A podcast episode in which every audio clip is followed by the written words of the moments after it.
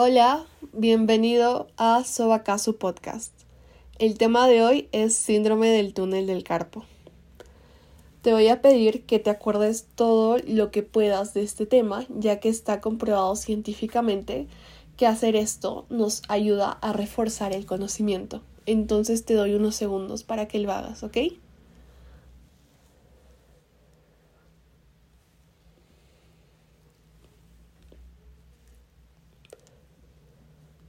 Bueno, arrancamos.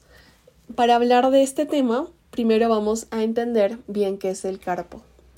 El carpo es un conjunto de ocho huesos que se encuentran en la muñeca. Van a estar delimitados proximalmente por el radio y el cúbito y distalmente por el metacarpo. Meta viene de la raíz de al final de. Entonces, al final del carpo, el metacarpo es el límite distal del carpo. El carpo, como me lo mencioné, está conformado por ocho huesos. ¿Ok? Antes de hacer esto, quisiera darte un tip, quizás ayude a algunos. Saben que también existe el tarso, ¿verdad? Pero el tarso, por el contrario, está con la T de tobillo en el pie, al contrario del carpo, que está con la mano. Por si a alguno se le hacía como un poco de mezcla a estos dos términos, ¿ok? Tarso con T de tobilla y carpo en la muñeca, ¿ok? Bueno, entonces el carpo van a ser estos ocho huesos en dos filas de cuatro. Estas filas vamos a tener una proximal que está conectada con el radio y el cúbito y una más distal que va a estar conectada con el metacarpo. Vamos a enumerar, bueno, a nombrar todos estos huesos de proximal a distal. Voy a primero mencionar esta línea y las voy a mencionar de medial a distal, es decir, de cubital hacia radial. Empezamos. Vamos a tener primero al pisiforme. Pisiforme viene de la raíz de pisum. Pisum significa guisante. Pisiforme es un huesito chiquitito que está ahí encima de uno que es más grande, que es el piramidal. ¿Ok? Entonces, pisiforme piramidal y en este caso seguiría el semilunar. El semilunar ya se encuentra más de cerca de la, bueno, por encima de la unión del cúbito y del radio. El semilunar recibe este nombre, ya que si lo vemos, vamos a ver una cara que es un poco más cóncava, por lo que tiene una forma de una media luna. De ahí recibe el nombre de semilunar o también llamado lunar. Más vamos para el lateral, en este caso ya encima del radial netamente, vamos a encontrar al escafoides o al hueso escafoideo. Escafoide viene de la raíz de barco eh, bueno, parece un barquito también este huesito. Y acá otro dato que me gustaría darles es que si nos acordamos del tema de cráneo-sinostosis, recordándonos que cráneo-sinostosis es cuando las suturas, estas uniones en los huesos se osifican antes de lo debido. Bueno, la cráneo-sinostosis más común, más frecuente, justamente es la craneostosis escafoidea. ¿Ok? Ahí les dejo ese dato. Seguimos. En la línea distal, otra vez voy a volver a mencionarlo, de cubital a radial, es decir, de medial a distal, vamos a encontrar primero al ganchoso. Este hueso recibe el nombre de ganchoso justamente porque tiene un gancho. Nos vamos un poquito más radial, va a estar el hueso grande, que justamente es grande, y más lateral estaría el trapezoide con su primo al costado, que sería el trapecio. ¿Ok? Entonces hacemos un recordatorio de estos ocho huesos. Voy a irme rápido. Más proximal estaría pisiforme piramidal, semilunar y escafoideo. Y en la otra línea estaría el ganchoso, el grande, el trapezoide y el trapecio. Ok, seguimos. Entonces tenemos estos ocho huesos que van a formar como una pequeña concavidad, como una pequeña vasija, por así decirlo, y por encima de ellos la cobertura, la tapa, va a ser el retináculo flexor. ¿Ok? El contenido que va a atravesar este túnel del carpo son cuatro componentes. Tres tendones donde va a estar el tendor, el, disculpen, el tendón flexor de los dedos superficial profundo, así como también el tendón flexor largo del pulgar. Y el nervio, que es el más importante en este caso, sería el nervio mediano. ¿Ok? Con esto también pueden relacionarlo a que en algunas fracturas de muñeca, también el nervio que se va a ver más lesionado va a ser el nervio mediano. Vamos a resaltar al nervio mediano ya que es el que nos va a dar más clínica en caso del síndrome del túnel del carpo. Entonces recordemos cómo es que funciona el nervio mediano. Bueno, el nervio mediano junto con el cubital y con también el radial en la parte posterior van a inervar principalmente la mano. Eh, recordemos la enumeración de la mano que va del 1 al 5, siendo el 1 el pulgar y el 5 el meñique. Es la misma enumeración que tocan y que usan las personas cuando tocan el piano. Eh, recordemos que del 1, 2, 3 y la mitad del cuarto dedo van a estar inervados por el nervio mediano. A diferencia de la otra mitad del cuarto dedo y el quinto dedo, que están inervados por el nervio cubital. Okay. Aparte de esto, algunos músculos que puedo resaltar también son el abductor corto del pulgar. Abductor, relacionémoslos con ave. ¿okay? Cuando el ave vuela, extiende las alas, las separa. Entonces, abducción es igual que separación. A diferencia de aducción, que es aducir, que es como juntar, ¿ok?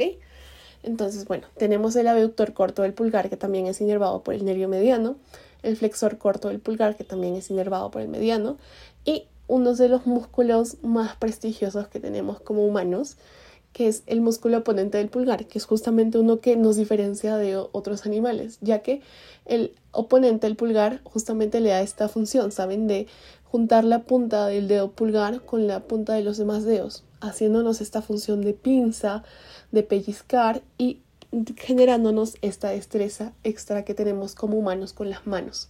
¿Okay? Para eso sirve el músculo oponente del pulgar, que también está inervado por el nervio mediano. También el mediano va a inervar el primer y el segundo lumbrical. Los músculos lumbricales se llaman así porque tienen la forma de una lombriz.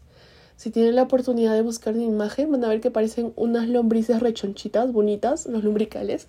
Y bueno, la función de estos músculos, estos lombrices, nos van a ayudar al momento de la flexión de la base de los dedos eh, con respecto al metatarso. Entonces, como que la flexión de la falange proximal con respecto al metatarso.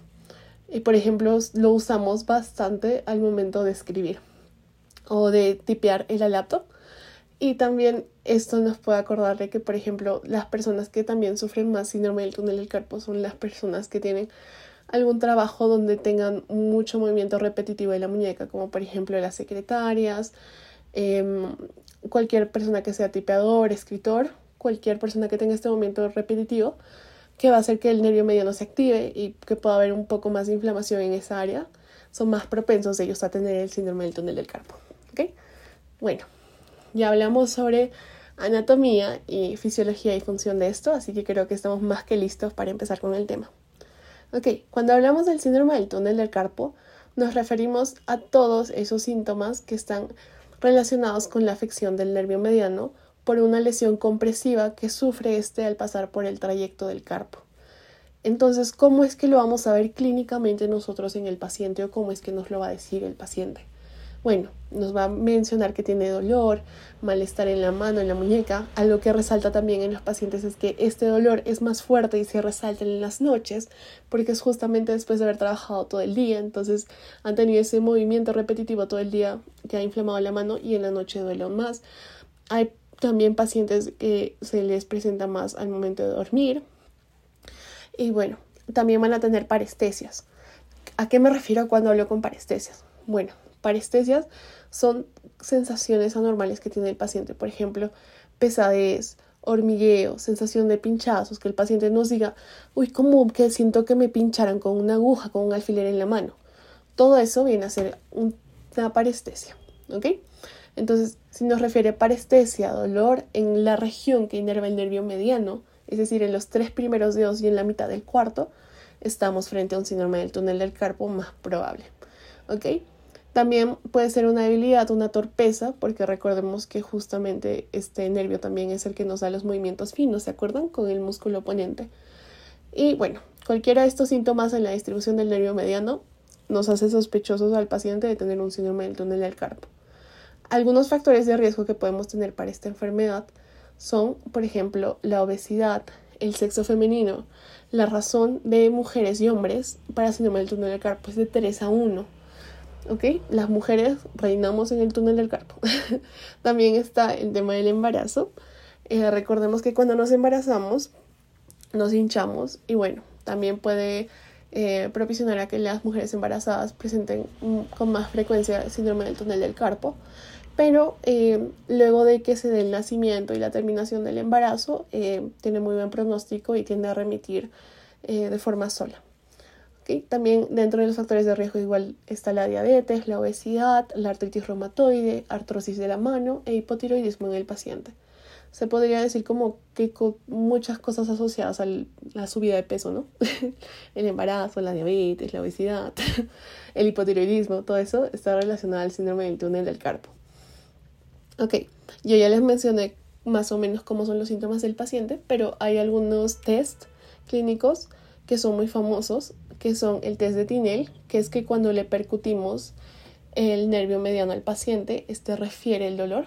Esto es un test de Tinel positivo, refiere dolor o parestesias. Y también está el test de Fallen, que es cuando le pedimos al paciente que junte ambos dorsos de las manos generando un ángulo de 90 grados, ¿ok? Ustedes lo pueden hacer también en casa. Y si en este momento eh, lo mantiene así un minuto y al minuto empieza a sentir parestesias o dolor, también se considera un test de Fallen positivo, ¿ok? Yo me acuerdo Fallen porque la P parece un cuadradito esos de los triángulos con 90 grados. Entonces, Fallen cuando las muñecas hacen los 90 grados y Tinel cuando se percute. Ok, si bien es importante mencionar estos tests porque son muchas veces preguntas de exámenes, eh, la realidad es que su sensibilidad no es tan buena. Entonces, nosotros como médicos deberíamos de tener los ojos abiertos y muy atentos al paciente si nos empiezan a referir parestesias en general en la zona del nervio mediano. ¿Okay? También hay otros test que les pueden mencionar en clases, que es pedirle al paciente que mantenga las manos elevadas o también comprimir nosotros mismos, como generar esta presión que tiene el paciente en el consultorio presionando el tema de la muñeca. Estos son otros dos extra. Pero como les menciono, lo más sensible y lo mejor que podemos hacer para tener una sospecha diagnóstica son el, lo que nos refiere el paciente, cómo es que él se siente en casa, en qué momento aparecen las parestesias y en qué región. El síndrome del túnel del carpo, basado en la gravedad de los síntomas, lo podemos dividir en leve, moderado y grave.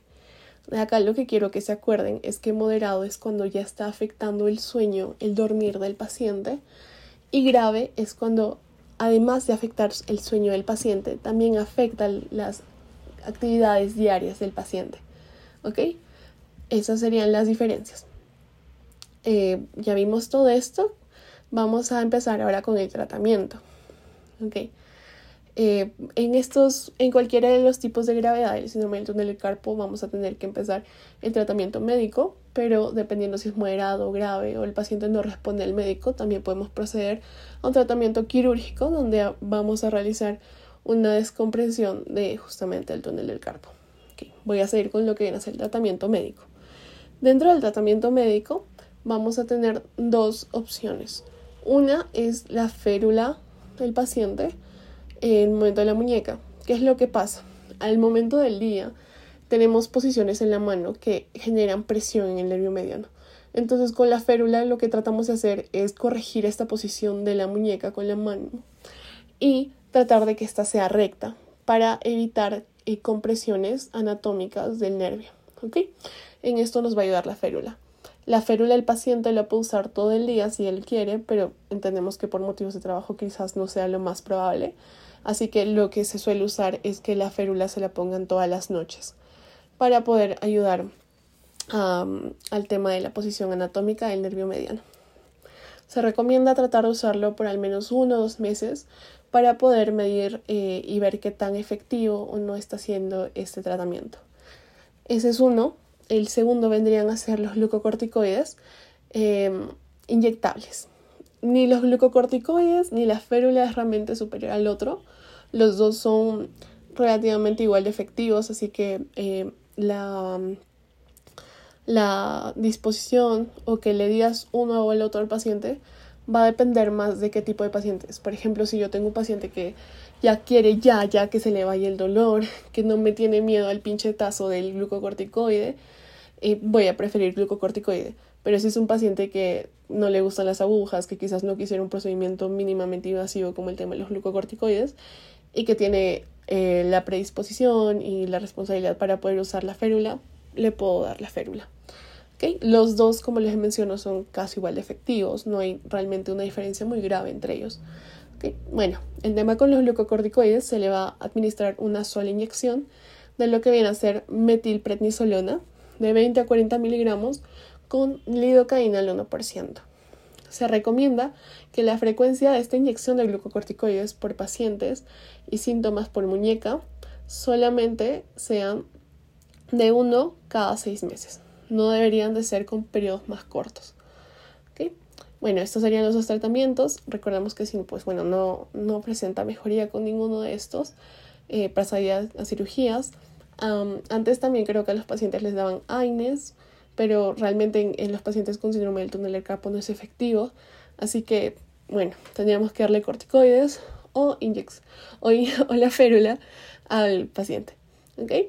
Bueno, eh, espero que les haya gustado. Y para terminar, vamos a recapitular las partes más importantes que quiero que se queden. ¿Ok? El síndrome del túnel del carpo se refiere a una inflamación y a un aumento de presión que genera lesión en el nervio mediano el nervio mediano que inerva los tres primeros dedos y la mitad del cuarto dedo. La presencia de parestesias, dolor en esta zona, hace alusión a que el paciente tenga un síndrome del túnel del carpo. Está asociado con el test de Tinel o el test de Fallen positivo y el tratamiento es la férula o glucocorticoides inyectables. El pronóstico de los pacientes sin tratamiento es que los síntomas empeoren y el pronóstico en los pacientes con tratamiento es que remitan o tengan una gran mejoría al año. Esto sería todo por el tema de hoy. Muchas gracias por escuchar el podcast y nada, que Dios los bendiga. Cuídense.